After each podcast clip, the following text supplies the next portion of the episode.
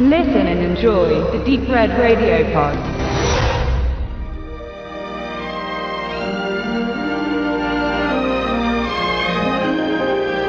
Die gut betuchte Amerikanerin Kid lebt seit drei Monaten, nachdem sie den Firmenchef Tony Preston geehelicht hat, in London.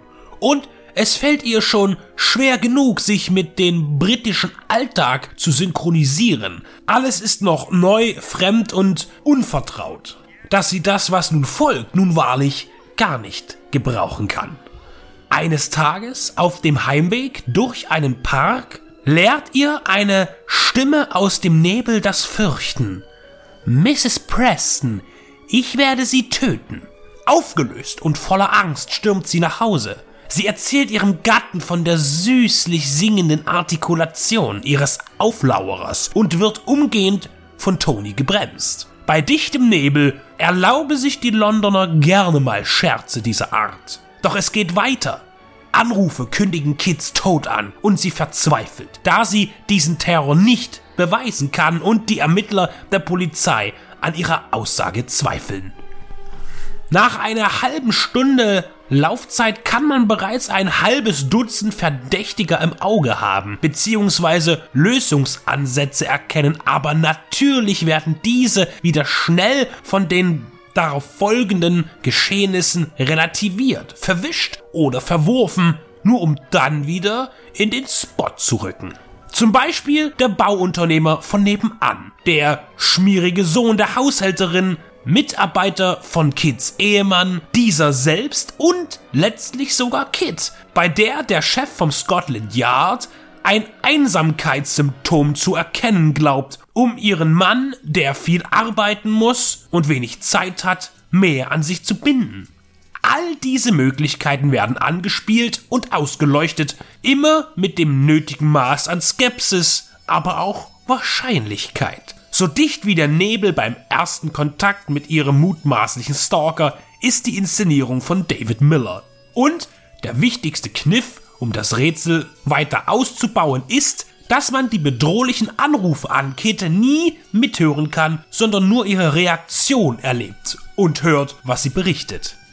Mitternachtsspitzen oder im Original Midnight Lays von 1960 ist purer Zweifel und klar am Kino von Alfred Hitchcock orientiert was man nicht nur in der erzielten und erreichten Atmosphäre erkennt, sondern auch am Cast. Doris Day mimt Kit und sie performte bereits wenige Jahre zuvor für den Meister des Suspense in Der Mann, der zu viel wusste. Ihr blonder Schopf reiht sich ein in die Liga der Hitchcock-Diven. In Nebenrollen finden sich John Williams und Anthony Blofeld Dawson. Beide sind fest mit Hitchcock verbunden durch ihre Auftritte in Bei Anruf Mord oder der TV-Serie Alfred Hitchcock präsentiert, in denen sie mehrfach zu sehen waren. Williams spielte außerdem noch in Über den Dächern von Nizza mit. 1960 war das Jahr von Psycho, der letzte Spielfilm, den Hitchcock nicht für Universal drehte. Zuvor realisierte er die großen Erfolge überwiegend für Warner und Paramount, nur vereinzelt für Universal. Und so scheint Mitternachtsspitzen ein Konkurrenzfilm des Studios mit dem drehenden Globus zu sein. Oder eher ein Lockmittel. Mr. Hitchcock, wenn Sie es nicht für uns tun, tun wir es eben selber. Tatsächlich realisierte Hitchcock alle folgenden Werke, unter anderem Die Vögel, Der zerrissene Vorhang oder Francie für Universal Pictures als Partner. Aber mit dem Film Mitternachtsspitzen hat er nichts zu tun, auch nicht als Produzent. Trotz dessen, dass er sich genauso anfühlt. Hier fungierten Ross Hunter und Doris Days Ehemann Martin Melcher.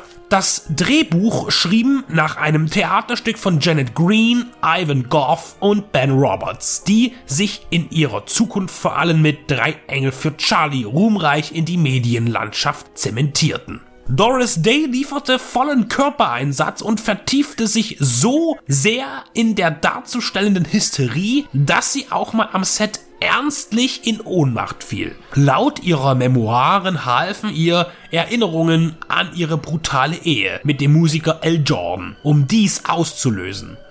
Nach den Dreharbeiten gab sie an, nie wieder eine solch verletzliche und emotional schwache Figur zu verkörpern und spielte ausschließlich komödiantische Stoffe. Ihr nächster Film war Ein Pyjama für zwei.